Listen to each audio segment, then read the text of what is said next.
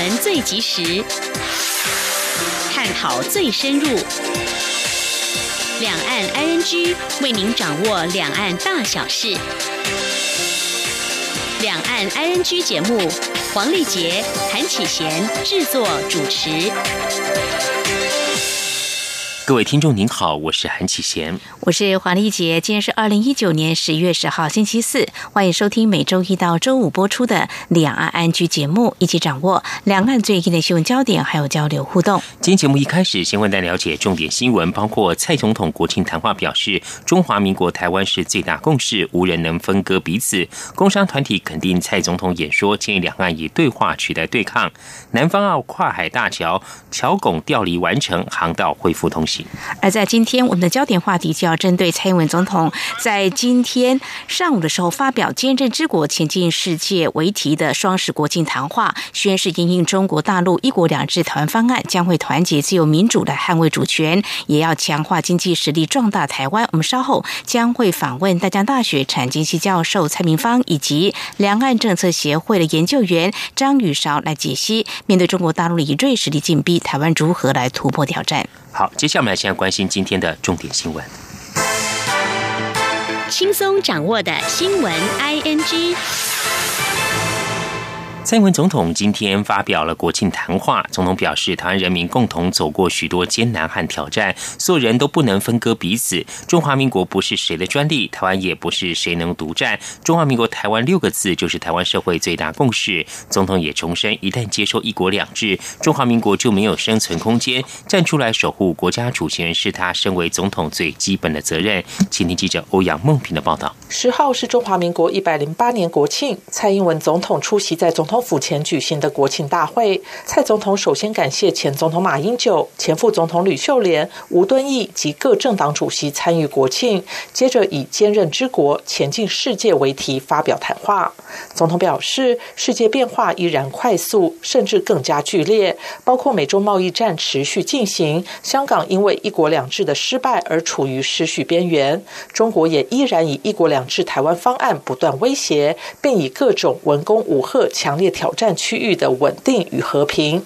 当自由民主受到挑战，当中华民国的生存发展受到胁迫时，我们就必须站出来捍卫，拒绝一国两制。这是两千三百万台湾人民不分党派与立场彼此间最大的共识。他并强调，中华民国已经在台湾屹立超过七十年，一旦接受一国两制，中华民国就没有生存的空间。身为总统，站出来守护国家主权，不是挑。衅，而是他最基本的责任。总统也指出，七十年来，台湾人一起走过八二三炮战、九六年台海危机，文攻武赫从未让台湾人民屈服，捍卫住国家主权。退出联合国的恐慌及一次次断交的压力，也不曾改变台湾人民想要走向世界的决心。另外，不论是遇到经济危机或风暴、天灾病变的磨难，也从未击败台湾人民奋斗生存的意志。这些共同记忆，彰显了台台湾。人民的韧性，让台湾走过民主化的艰巨历程，成为世界上重要的民主典范。总统并强调，台湾人民共同走过这段路，中华民国台湾已经是最大的共识，无法分割彼此。总统说：“我们共同走过的这一段路，不论是哪个党派，只要生活在这一块土地上的人民，都不能分割彼此。中华民国。”不是谁的专利，台湾也不是谁可以独占。中华民国台湾六个字，绝对不是蓝色，也不会是绿色，这就是整个社会最大的共识。展望未来，总统表示，中国利用锐实力步步进逼，但台湾作为区域的重要成员，会善尽国际责任。不挑衅、不冒进，结合理念相近的国家，确保台海和平稳定的现状不会被片面改变。如果要做到这些，台湾就必须团结，坚守自由民主的价值，让下一代保有决定未来的权利。总统也指出，国家未来的明确目标包括让国人继续团结在自由民主的旗帜下，捍卫国家主权，持续壮大台湾，强化经济实力，让民富而国强。同时，积极走向世界，克服挑战，让中华民国台湾在国际舞台上抬头挺胸，勇敢自信。中央广播电台记者欧阳梦平在台北采访报道。蔡英文总统今天在国庆演说当中表达拒绝“一国两制”的立场，守护主权不是挑衅，并且强调中华民国台湾是台湾社会最大共识。对此，民进党立委认为，蔡总统再次表达守护主权的坚定立场，也借此唤起全民守护主权的责任。不过，国民党立委质疑蔡总统的国庆演说跟过去完全不同，多次提及中华民国是为了选举的两面手法，相信人民不会被迷。惑。而针对蔡英文总统今天在国庆大会的演说，国民党表示，国民党的两岸论述始终坚持不接受一国两制，反对台独，坚持一中各表的九合共识。国民党指出，中华民国拥有自己的国旗、国号、国军与国法，是一个主权独立的国家，不容忽视此事实。守护台湾、守护中华民国，不仅是国民党的重责，也是全民的权利。另外，蔡英文总统今天十号发表国庆演说，再度反对“一国两制”，并强调“中华民国台湾”六个字是整个社会最大共识。对此，工商团体受访时都表示肯定，但也提到两岸关系应以对话取代对抗，对内要和谐，对外也要。请听记者杨文军的报道。蔡总统国庆演说提到，中华民国不是谁的专利，台湾也不是谁能独占。中华民国台湾六个字就是台湾社会最大共识。总统也重申，一旦接受一国两制，中华民国就没有生存空间。对此，工商团体受访时都表示肯定。全国工业总会秘书长蔡连生指出，不管蓝绿，到目前为止都是反对一国两制，确实是台湾目前的共识。但两岸关系应该以对话取代对抗，对内要和谐，对外也要。他说：“那尤其两岸关系的一个的一个僵持，哦，那对对台湾的未来，我们也觉得是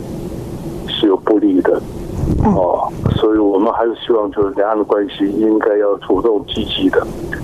去寻求对话，哦，以对话来取代对抗。”是啊，对，这是这是我我想也是大家共同关心的一些。一些项目了。全国商业总会理事长赖正义也提到，台湾在中国大陆的贸易就占了百分之四十，在美中贸易战影响下，未来挑战更大。希望两岸之间维持好的关系，不要去对抗。若对经济产生影响，这是企业界不乐见的。他说：“当然，如果邦交不行的话，是不是能够在经济的发展上啊，这个商务上的这一种结盟的啊，或是加入国际的一些组织的？我觉得。”这个对台湾来讲的话，那才是一个很正面的。对经济的发展也才是正面的，要不然我们觉得好像越来越孤单的。蔡连生也指出，台湾在国际上越来越孤立。随着跨太平洋伙伴全面进步协定 （CPTPP）、区域全面经济伙伴关系协定 （RCEP） 都即将完成，但台湾参与机会都不大，都没有太大进展，这样就会影响到企业国际竞争力。建议应该要多签自由贸易协定 （FTA），还有未来经济能不能持续好转，尤其出口统计。开始呈现负成长，都值得蔡政府去关心。中央广播电台记者杨文军台北采访报道。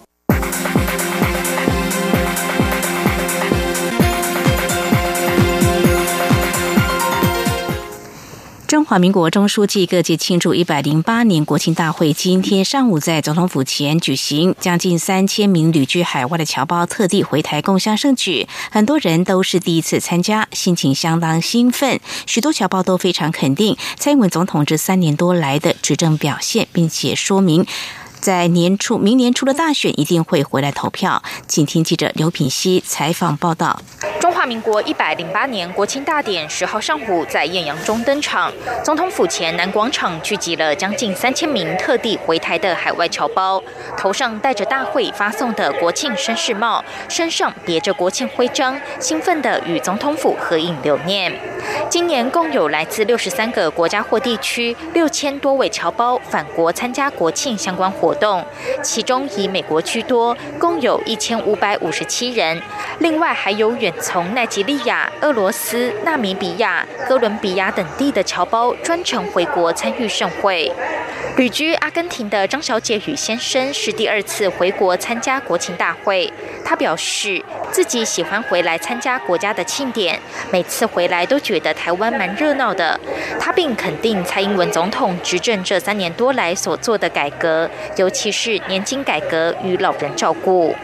来自澳洲雪梨的李小姐也是二度回台参与国庆大会。她表示，国家让她感受到有向心力，因为爱台湾，所以就回来了。她认为蔡总统施政是默默耕耘，虽然年金改革让人不以为然，但蔡总统也是为了国家好，所以最后也能接受。她说。有些，比如说做的也让人家很不很不以为然，比如说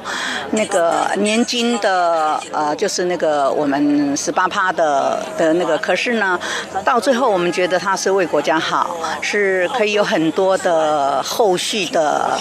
的结果，所以我们大家也就不会觉得说他不好了。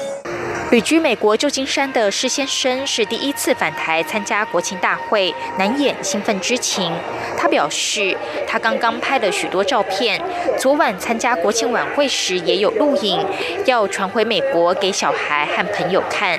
他相当肯定蔡总统在两岸关系上维护主权的做法，也非常支持蔡政府推动同性婚姻，强调施政一定要随时代变化，给人民选择的权利。他说。听起来，您好像是蛮支持蔡总统，对不对？哎，这个、这个、这个还用讲？你这个小时候，我们小学会讲写反攻抗俄，这是反攻大陆。那现在看到很多政客抱着中共，古时候那时候都是要枪毙的，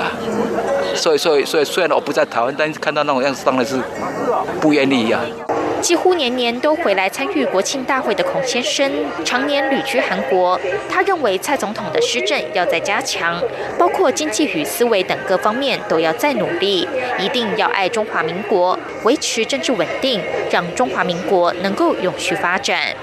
央广记者刘品熙在台北的采访报道。汉城华侨协会前会长谭少荣今天在南韩首尔。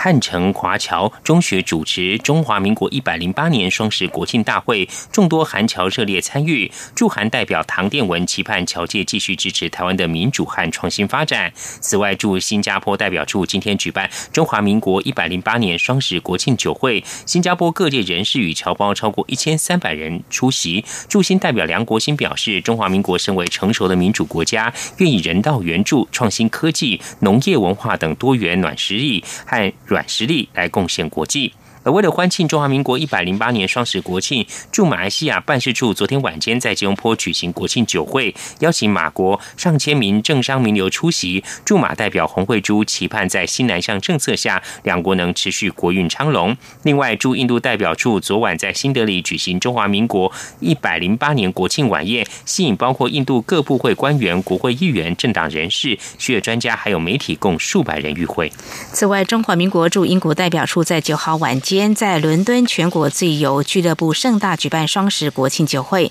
包括台英国会小组共同主席、多名上下院国会议员以及政学侨各界人士将近五百人出席，场面热烈。驻荷兰代表处呢，也在九号晚间举行一百零八年国庆酒会。荷兰众议员表达强烈支持台湾国际参与。驻荷兰代表陈欣欣表示，在中国威胁及打压日益严峻之际，感谢荷兰国会的支持。台湾英雄国庆花车大游行今天在总统府前国庆典礼结束后继续展开。游行队伍除了在世界运动竞赛跟技能竞赛拿下好成绩的台湾好手外，也有国内指标球星在列。当车队进入俗称英雄谷台北市管前路时，更受到沿途民众热烈欢迎。请听肖兆平的采访报道。中华文化总会将总统府前的国庆感动，透过十号登场的台湾英雄国庆花车大游行，再度把感动推到最高点。游行队伍表定从上午十一点四十分从台北市爱国西路出发，不过十一点不到，游行重点热区，俗称英雄谷的管前路，早已经有不少民众顶着艳阳，并挥舞着国旗，开心等候。这场游行紧扣勇敢、自信、坚持救营主。主题邀请了今年国军楷模，在境外写下最佳成绩的师大运国手，粉碎美国五连霸的世界冠军 U 十八选手，以及在第四十五届国际技能竞赛一举夺下全球第四名的台湾技能精英好手们，一同坐上英雄车队，不仅让国人一睹英雄风采，也把荣耀分享给台湾。而当车队进入英雄谷时，两侧还不时喷发纸花，场面。相当壮观绚丽，也令人热血沸腾。尤其是在国际技能竞赛为台湾拿下史上第一面汽车喷漆金牌的杨廷玉，带着微笑挥手进场。今年世大运拿下网球金牌的曾俊欣，挥舞着大面国旗进入英雄谷。还有世界十二强棒球赛中华队总教练洪一中、投手教练王建民等知名指标球星抵达时，民众情绪更是沸腾到极点。台湾之光。王建民继二零一三年经典赛之后再度披上国家队的战袍，以牛棚教练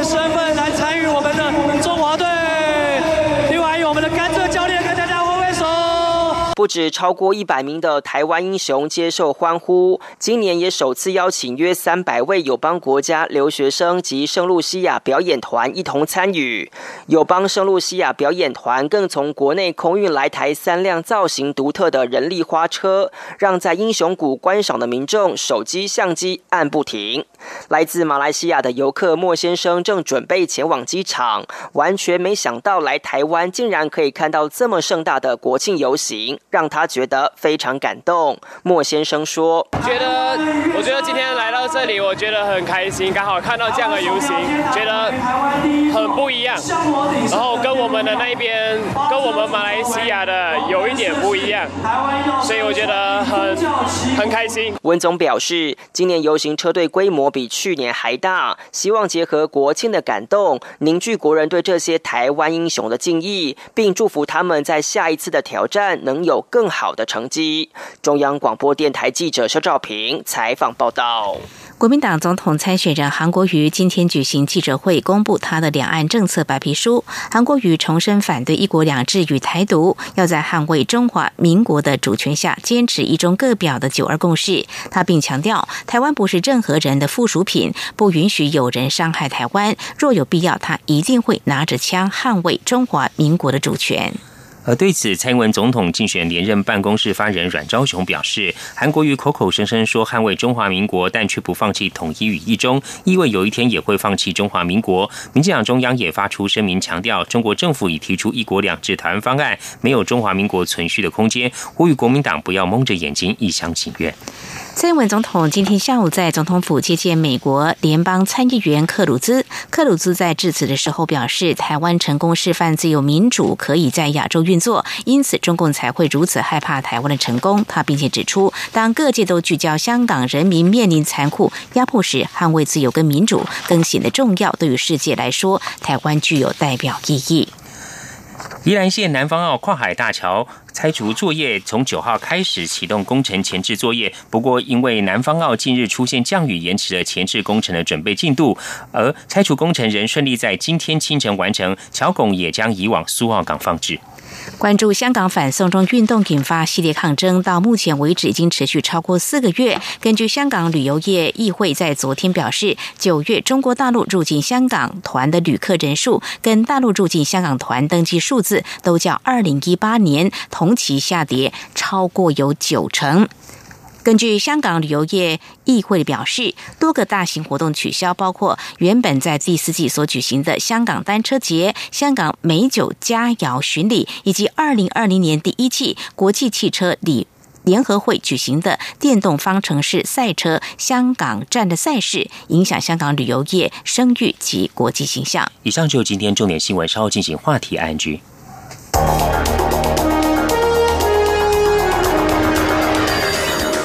敏锐的新闻嗅觉，延伸您的视野，让您听到最硬的两岸焦点。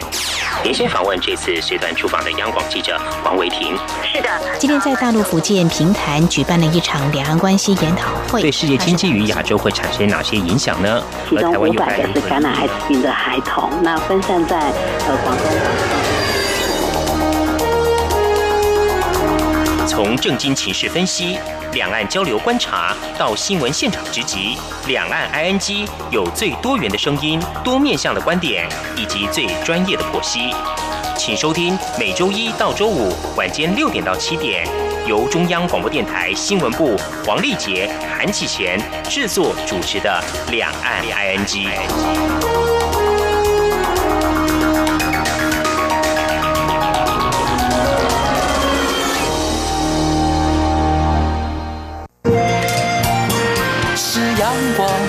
打开了世界之窗，是阳光翅膀，环绕着地球飞翔。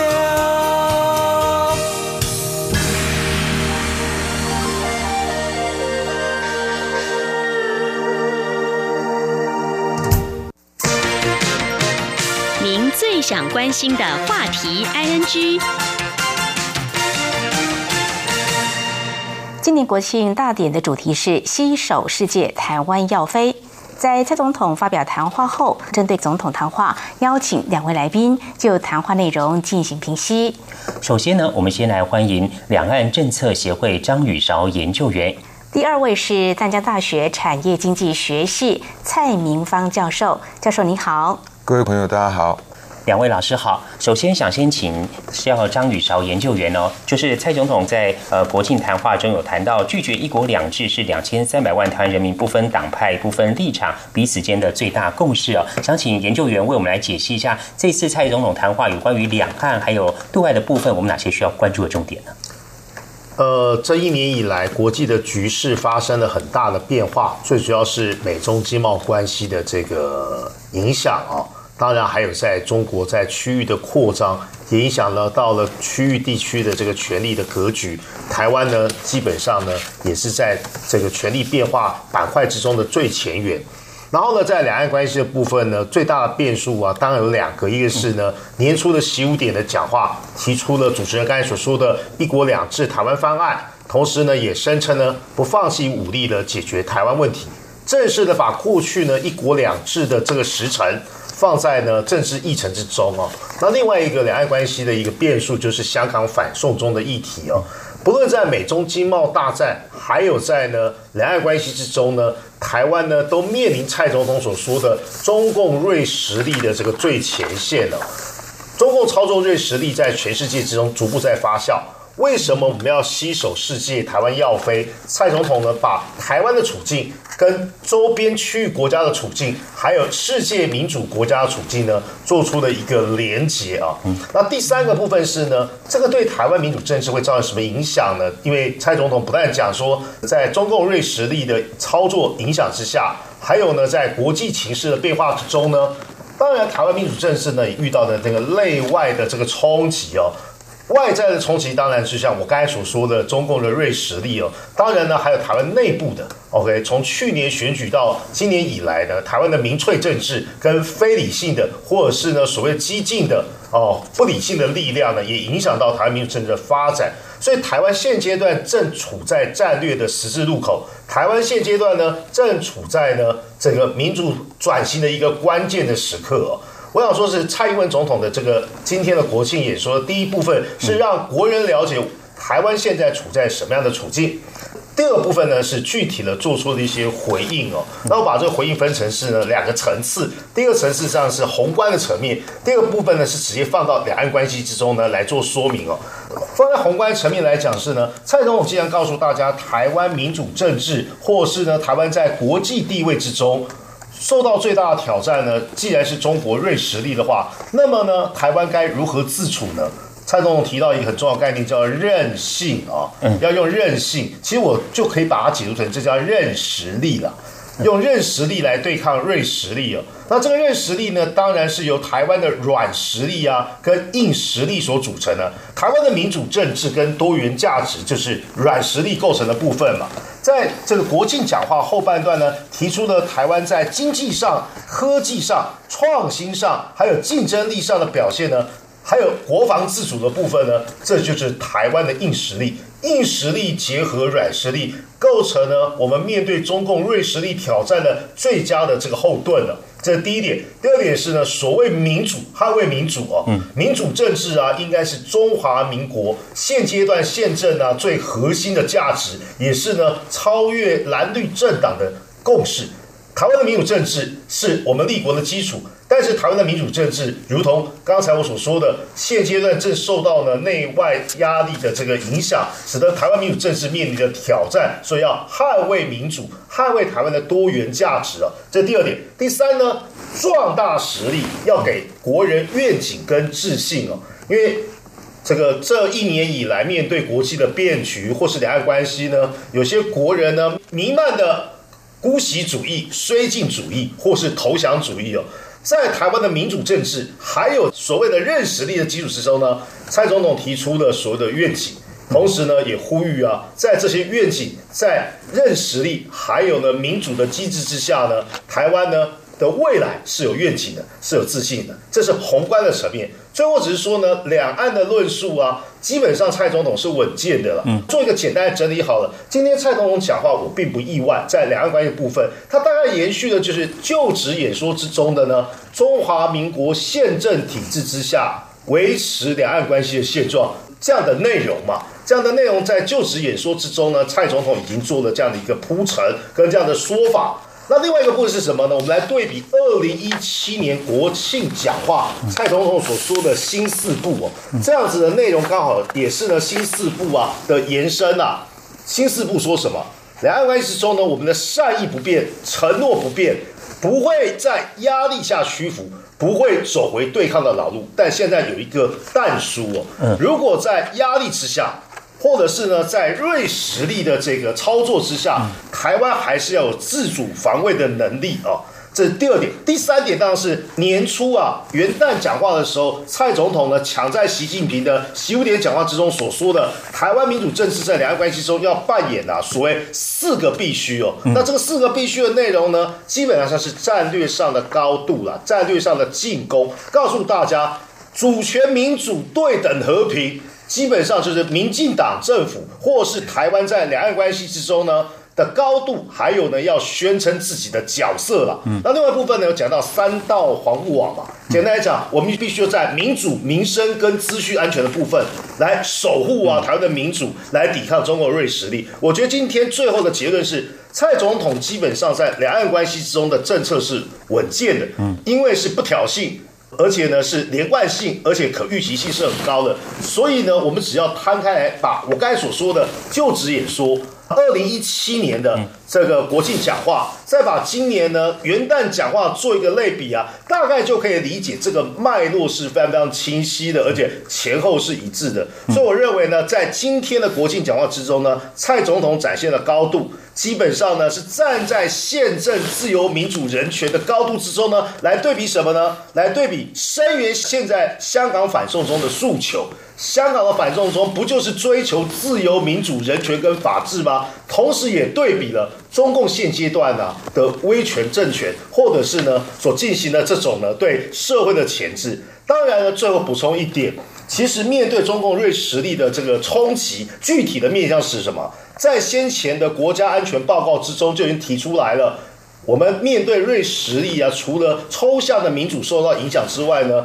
中共现阶段的瑞士力操作对台湾来讲有四个做法。第一个是经济的窒息，外交的打压、军事的威责跟贺阻，还有制造社会的冲突对立。我想今天我们一定要团结在中华民国的宪政体制之下呢。我相信呢，蔡总统做了这样的一个清晰的宣誓了。是非常谢谢张宇韶研究员您的解析。那么在今天总统的国庆谈话呢，接住了很多未来我们要持续要走的路线，还有目标。呃，提到国人要继续团结在自由民主旗帜之下，捍卫国家主权。而另外我们来看财经方面的面向，总统在今天国庆谈话当中，事上也有提到，过去三年多来，我们持续在进行产业结构的调整，引导产业升级的转型，而在目前，我们的经济成长率也已经重返亚洲四小龙之首。那么，世界经济论坛评比，我们是四大超级创新国之一。我们的高科技跟创新产业都是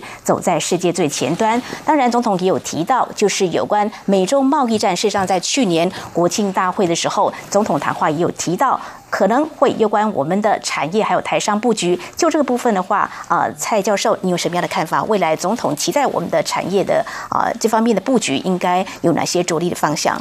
呃，我想刚刚总统的谈话里面包含了要持续壮大台湾，那强化台湾的这个经济实力。那确实如主持人刚刚所提到的哈，呃，在这一年多来，其实面对美中贸易战的这个威胁，那这个不确定。性是越来越高，而不是越来越低。在这样的情况之下呢，呃，其实就让很多的台商开始想要移出中国。那移出中国的这个台商呢，他不见得就是马上，呃，就是想要移回来台湾，他也会想要移到这个东南亚去。那移到东南亚去，就像这个主持人刚刚所提到，总统谈话了，呃，在国际上这个多元布局哈，那会移到东南亚的这些厂商，基本上都还是以呃劳动生产为主。对劳动的这个成本会比较敏感的厂商，那至于这些以治安风险，像过去第一批回台的这个台商呢，他们是呃因为治安的需求，所以必须要回来台湾哦，因为美国害怕这个中国在这个治安上会有一些疑虑，所以他就要求我们的一些做治安的厂商就回来台湾。在这样的情况之下，当然第一个可以想到就是说，回台湾的这些厂商就是长期以来。台湾最需要这些厂商，所谓高附加价值的厂商，或生产力呃更高的这些厂商回来台湾，呃，你可以想象，就是说，在这一批回来的台商里面，某种程度就呼应刚总统所讲的，就是说，他不止投资台湾，他其实也在壮大台湾。因为我们过去一直在强调，包含这个呃，我想很多人都很在意，因为台湾过去是以这个外贸立国、出口立国，所以很多人都很希望去签所谓的贸易协定。但是，呃，我们回归这个事情的基本面，真正会去影响到一个国家经济成长与否的，绝对不是贸易协定。嗯，好，为什么这样讲呢？我们看印度就好了，印度所签的贸易协定绝对比台湾多太多了。嗯，但是对印度它整个出口竞争力来讲，呃，或许大家看好它未来会有很大成长性，但是以目前来看，它还是有。不小的一段落差，所以我要讲的就是说，如果这一些有生产力的这个厂商回来台湾，他们愿意继续投资台湾，他就可以训练出更多的台湾的人才。那这些台湾人才开始开枝散叶以后，他对台湾的其他厂商也会有一些帮助，因为人才总是会不断的去跳槽嘛。那我想这个就会形成一个正向循环。第二个就是说，当这些厂商慢慢移回来的呃时候呢，你可以知道台湾对于这个中国哦两国之间经济的依赖程度就会慢慢的降低。那这并不是说台湾就不要跟中国往来，而是说呃我们过去常常讲的，你不要把所有的鸡蛋放在同一个篮子里。那呃也像总统所讲的，就是说你要怎么样去壮大台湾。第一个就是你要有自己的经济自主性。那呃，我们过去最担心的其实就是所谓的三角贸易。虽然我们的经济成长看起来不错，但是有很大一部分的生产是发生在中国。那现在这个台商移回来了，那它所发生的事情是什么？就是这些生产就慢慢的回到台湾。所以有一些人他非常担心这个所谓的美中贸易战。它对台湾厂商产生冲击，那我觉得你要换个角度去想，这些台商他如果是回来台湾，那其实虽然我们的经济成长率即使啊哈，即使我们现在看到是好的，即使未来有可能会稍微做一些修正，但是回来的厂商变多，实际发生在台湾生产的这个现象是增加的，所以其实对台湾整体的就业，那乃至于我们最基本的这个内需的经济。都会是正面的。是想继续请教蔡教授，刚才提到这个对外贸易哦，我们知道现在呃 CPTPP 已经上路了，RCEP 呢也可能会在年底会有进一步的进展哦。另外之前也有传出说这个 ECFA 哦是否有可能会取消，会为有哪些的影响？请蔡教授帮我们分析一下目前台湾的一些呃面对的一些状况，那我们可以掌握哪些的方向去做，来进一步融入整体的区域经济环境？好，我我想主持人刚刚问的这个问题是非常关键的哈，是现在呃全台湾大家都还非常关心的，就是包含过去我们跟中国在谈判的所谓的 e c f a 第二个是呃现在东协跟其他国家要成立的所谓的 RCEP，还有一个呃原来的 TPP，然后因为美国这个川普总统上台以后所退出，变成形成了 CPTPP 这几个贸易协定，呃，我觉得对台湾来讲哈，我们先来谈 e c f a 好了。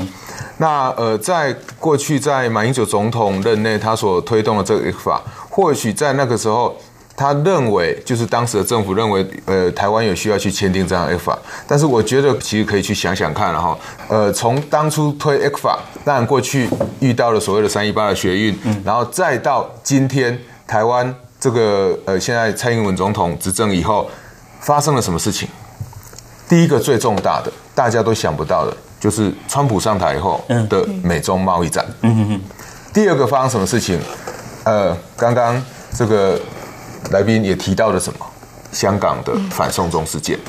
所以你可以看到，第一个，我们从美中贸易战来看的话，我刚刚提到就是说，台商开始移回台湾，台商开始移回台湾，代表台湾跟中国的连结慢慢的在降低。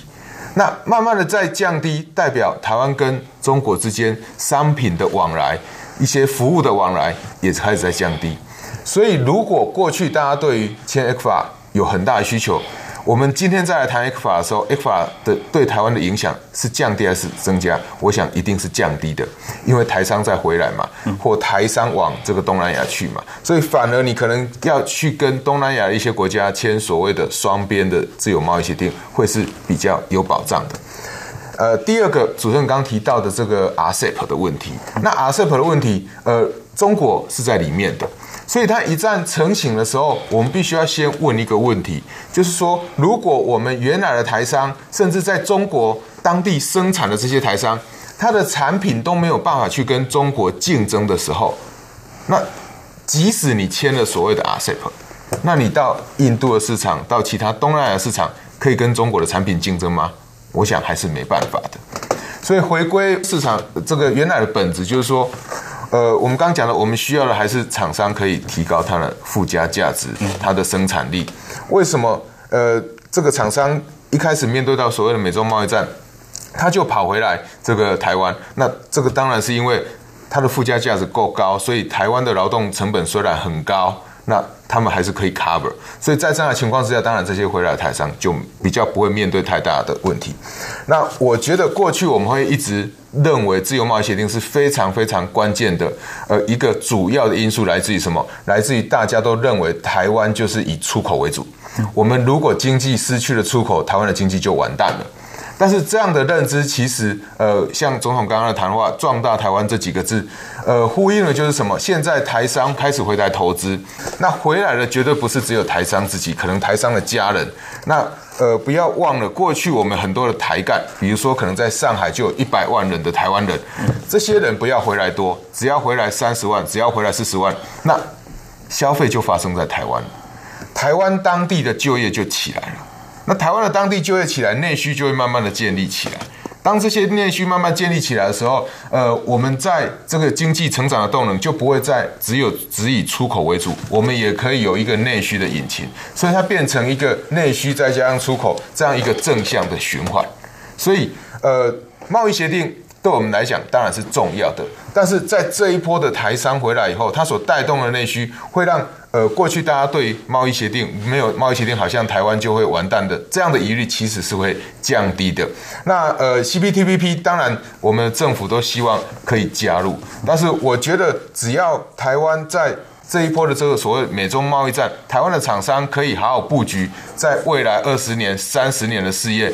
你觉得如果外国的这些先进国家，它是非常需要你的。就像我们讲的台积电或大力光这些目前都做的蛮不错的这些厂商，如果他们非常需要你，你还怕即使没有签贸易协定，我想我们还有其他的一些经济双边往来的协定还是可以签，不见得说一定可以加入整个所谓的 CPTPP。但是如果我可以跟这一些像日本、哈像这个澳洲或像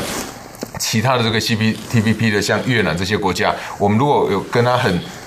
亲密的往来话，那些国家需要我们，我们也需要他们，他们自然就会去降低所谓的运输成本，所谓的贸易成本。嗯哼，好，非常谢谢蔡教授您的解析哦。那么延续的刚才啊张宇韶研究员所提到的，就是总统在国庆谈话当中有提到，中国大陆正利用瑞士力，其实是结合民族主义跟经济力量，对我对外关系的呃步步进逼哦。在这种情况之下呢，用我们所谓的认识力来对应。那在对外关系拓展上，我们需要从哪方面来做一些突破呢？对，我想说，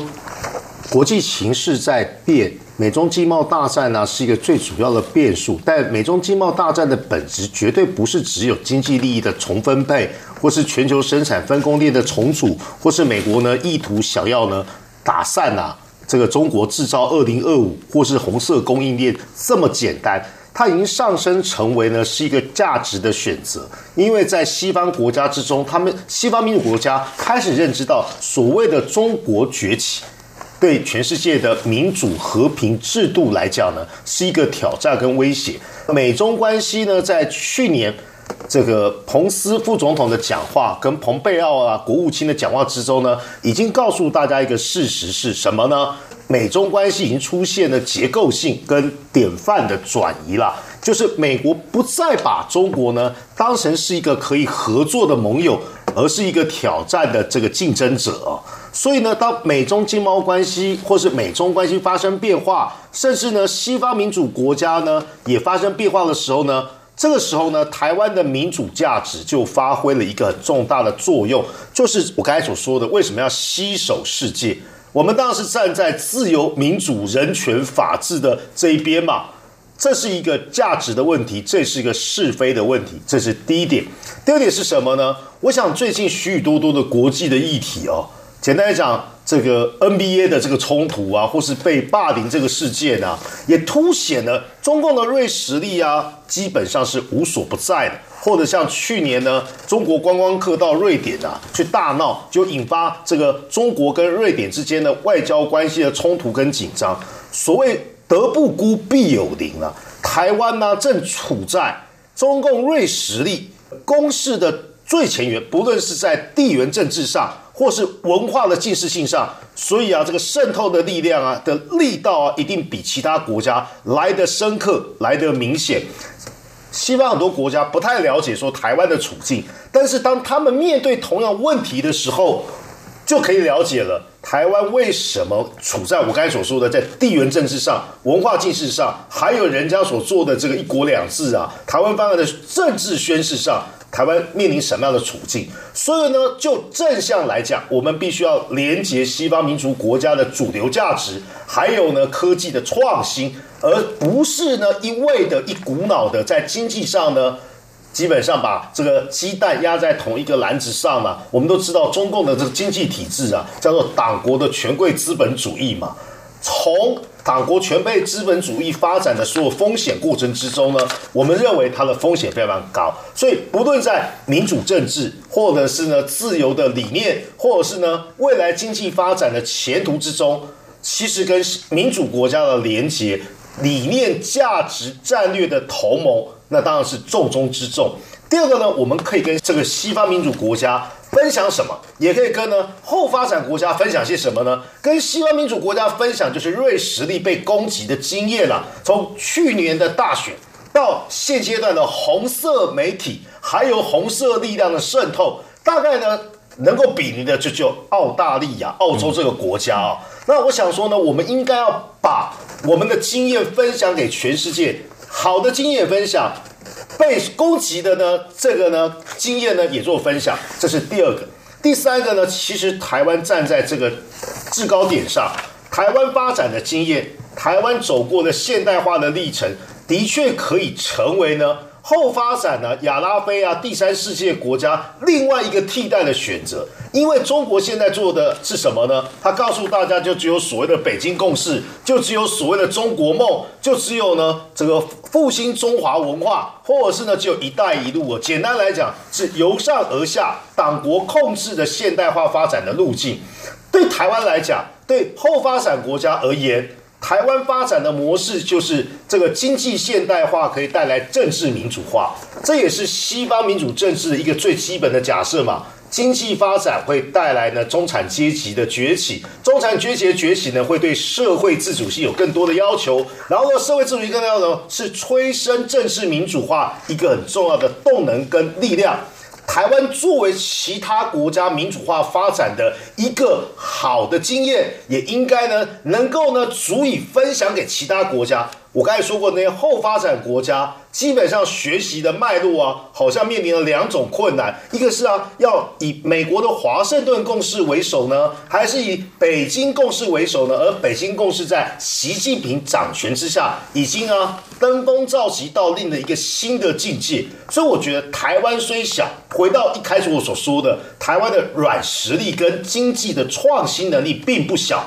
所以呢，这就是蔡总统说的。就手势来讲，我们应该用用我们的民主，用我们的实力，用我们的软实力跟硬实力呢来对抗。但是呢，我们应该也要参与全球化的过程，同时呢，参与啊国际建设的内涵，把我们好的经验，或者是呢抵抗的经验，或者是不好的经验呢，跟全世界做连接。台湾是世界的台湾。台湾呢，可以作为呢全球化之下的公共财。我觉得呢，蔡总统的讲话基本上呢，也有这样的高度跟这样的期待与理想。嗯，非常谢谢研究员的说明啊。想继续请教研究员啊，刚刚蔡总统在谈话中也谈到，香港呢因为一国两制失败，正处于失序边缘，而中国提出了一国两制台湾方案。你怎么样观察目前中国大陆现阶段对台的一些政策的做法？对，我想啊，这个台湾跟香港为什么有这个联动性哦？香港人为什么感触这么多？或是呢，台湾的年轻朋友或我们看到反送中呢，为什么鱼有戚戚焉呢？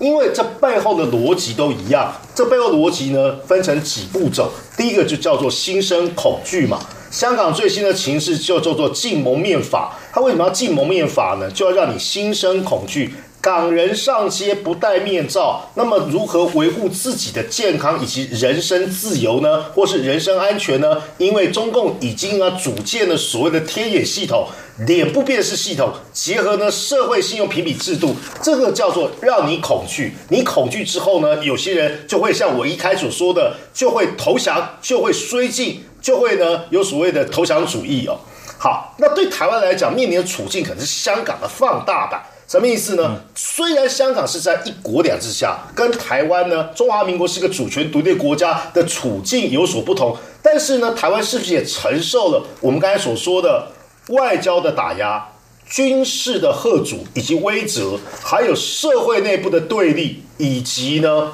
经济的窒息哦？中共不断的在紧缩两岸经贸关系的健康实质的交流，它的目的在哪里？它的目的就是要台湾民众让国人心生恐惧，屈服在呢一国两制啊台湾方案的这个进程。这个进程一国两制台湾方案跟过去的和平统一一国两制究竟有什么不一样呢？过去和平统一一国两制是一个政治的宣誓，然后呢，把香港呢作为呢这个垂范。简单讲，香港回归之后，如果呢在中国的治理之下，这个一国两制的发展是好的，那么就可以作为呢台湾这个垂范学习的对象，瓜熟蒂落。可是习近平上台之后呢，他的思考模式不是这个样子，他的思考模式是什么？以中国为中心，我意图改变所有的现状，改变全球战略现状，改变区域权力平衡现状，改变台海和平的现状，改变香港一国两制的现状。所以为什么有联动性？大家都面对了北京的压力，这就是一开始我所说的，为什么我们要连结世界、携手世界？因为大家都面临了中国崛起。所承受的诸多压力，我刚才说的，全球战略格局发生变化，区域权力平衡发生变化，两岸关系发生变化，香港一国两制发生变化，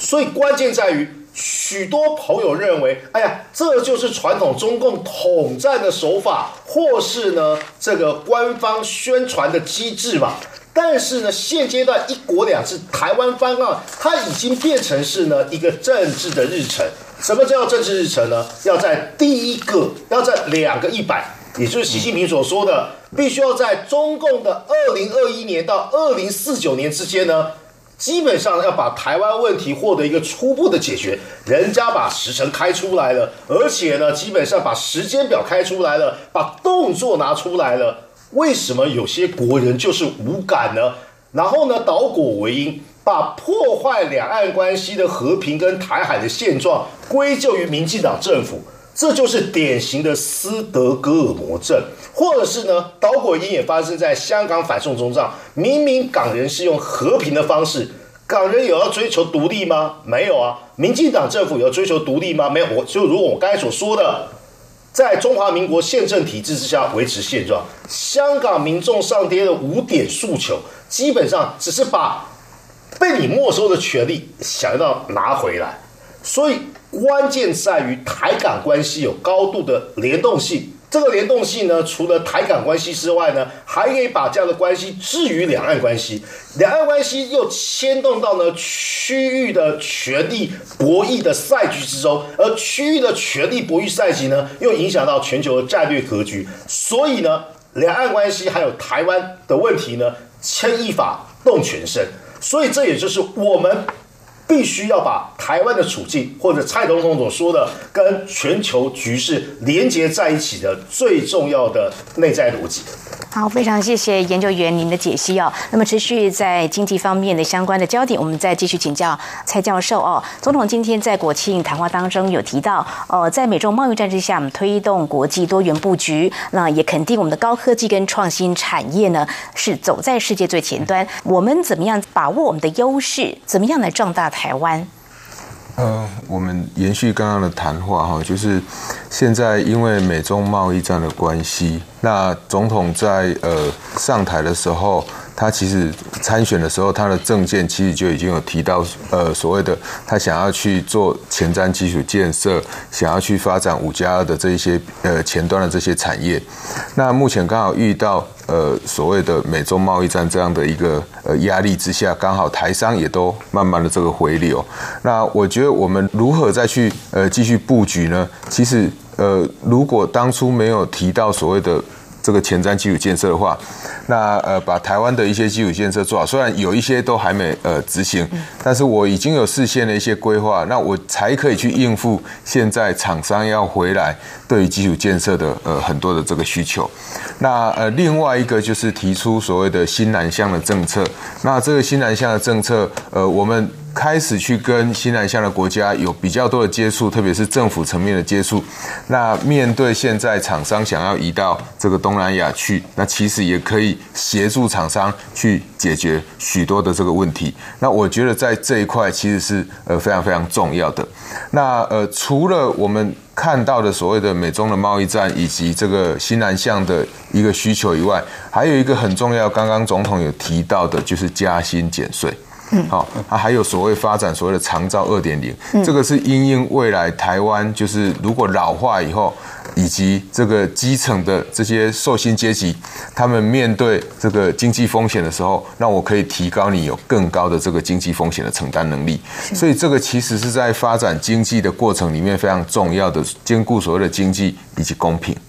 所以如果这个社会会稳定的话，那我想对台湾整体而言，其实也会越来越好。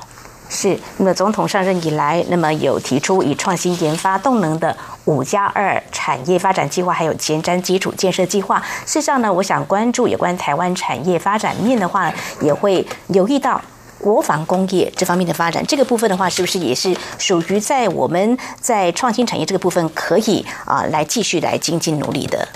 我想，呃，包含国防工业以及现在我们在讲的风电产业都是一样，因为大家都知道，台湾过去当然我们有一些自制能力，那我们也有呃像汉翔跟美国也有一些合作研发这个能力，那当然那个能力还不足以让你完全做出一个比如说飞机或整治的这个船，可是透过这种。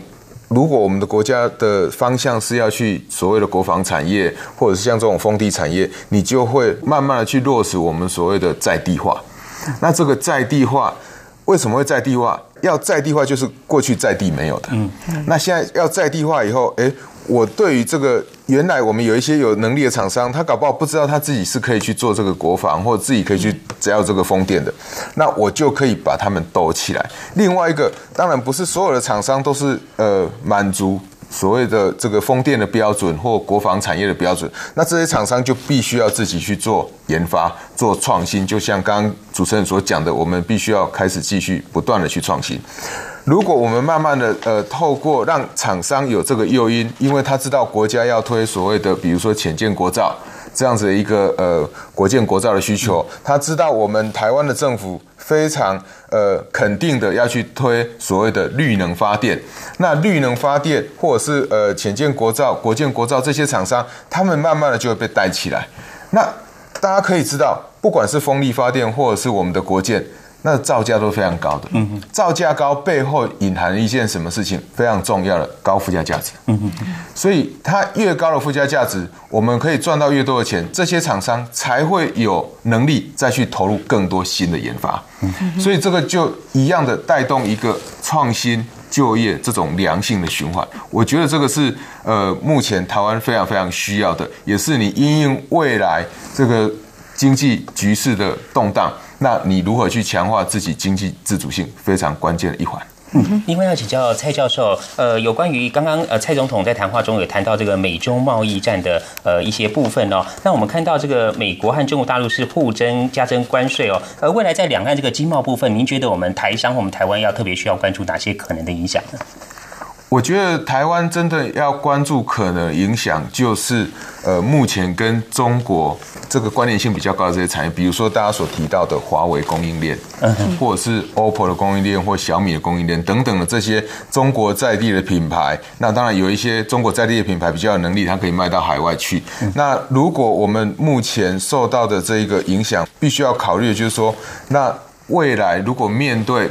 这个美中贸易战在继续加剧的时候，美国政府采取更强硬的措施。那这些同时，它可能是苹果供应链，它同时也有生产这个华为供应链的这一些厂商。未来要怎么办？我想这个厂商目前也都开始在思考了，但是我觉得这是一个我们必须要去好好注意的。那至于过去我们面对很多红色供应链威胁的这一些厂商，其实那是一个契机，因为我本来跟你就替代了，那坏是坏到这个伤害到的是红色供应链，不是伤害到我们台湾自己的供应链。是对，是。那么最后想请教张宇韶研究员，我们听总统的国庆谈话呢，那么他最主要是一刚开始就提到一国两制。台湾方案，这是中国大陆国家主席习近平在今年一月的时候，那么对台工作的一个宣示立场。那么面对中国大陆采取对台的工作，我们也知道这一两年呢，中国大陆对台工作在限缩有关两岸方面的交流。那未来中中国大陆对台工作可能会采取哪些做法？呃，选举也到了，那这个部分有哪些必须要关注的部分？我们先从最基础的两岸经贸关系跟两岸交流来看呢，其实这个习五点。讲话扬气的过去最大的关键，因为呢，在邓小平时期，他们的诉求对外政策是要寄希望于台湾当局，还有寄希望于台湾人民。但是呢，因为台湾这个政党轮替频繁，等到胡锦涛的时候呢，就变成是寄希望于台湾人民，同时呢，主张入岛、入户、入心。简单来讲呢，统战还必须要结合经济因素，他还会想到呢，走进来引出去哦。但习近平最大不同的地方是呢，大概在十九大以来的这个两岸经贸关系呢，已经变成是什么？以中国为中心。如果呢你认同中国梦，你就过来。这个我说的叫做片面化，或是呢单向化啊，已经不是两边的交流，因为现阶段两会已经没有协商了嘛。然后呢，中国又崛起了，所以呢，这样做的目的就是什么呢？如果你认同所谓的中国梦，你认同我习近平，你过来呢，我就给你优惠，这叫做会台三十一项政策的思考逻辑。第二个部分是什么？如果你愿意过来的话呢，我就给你所谓的准国民待遇原则，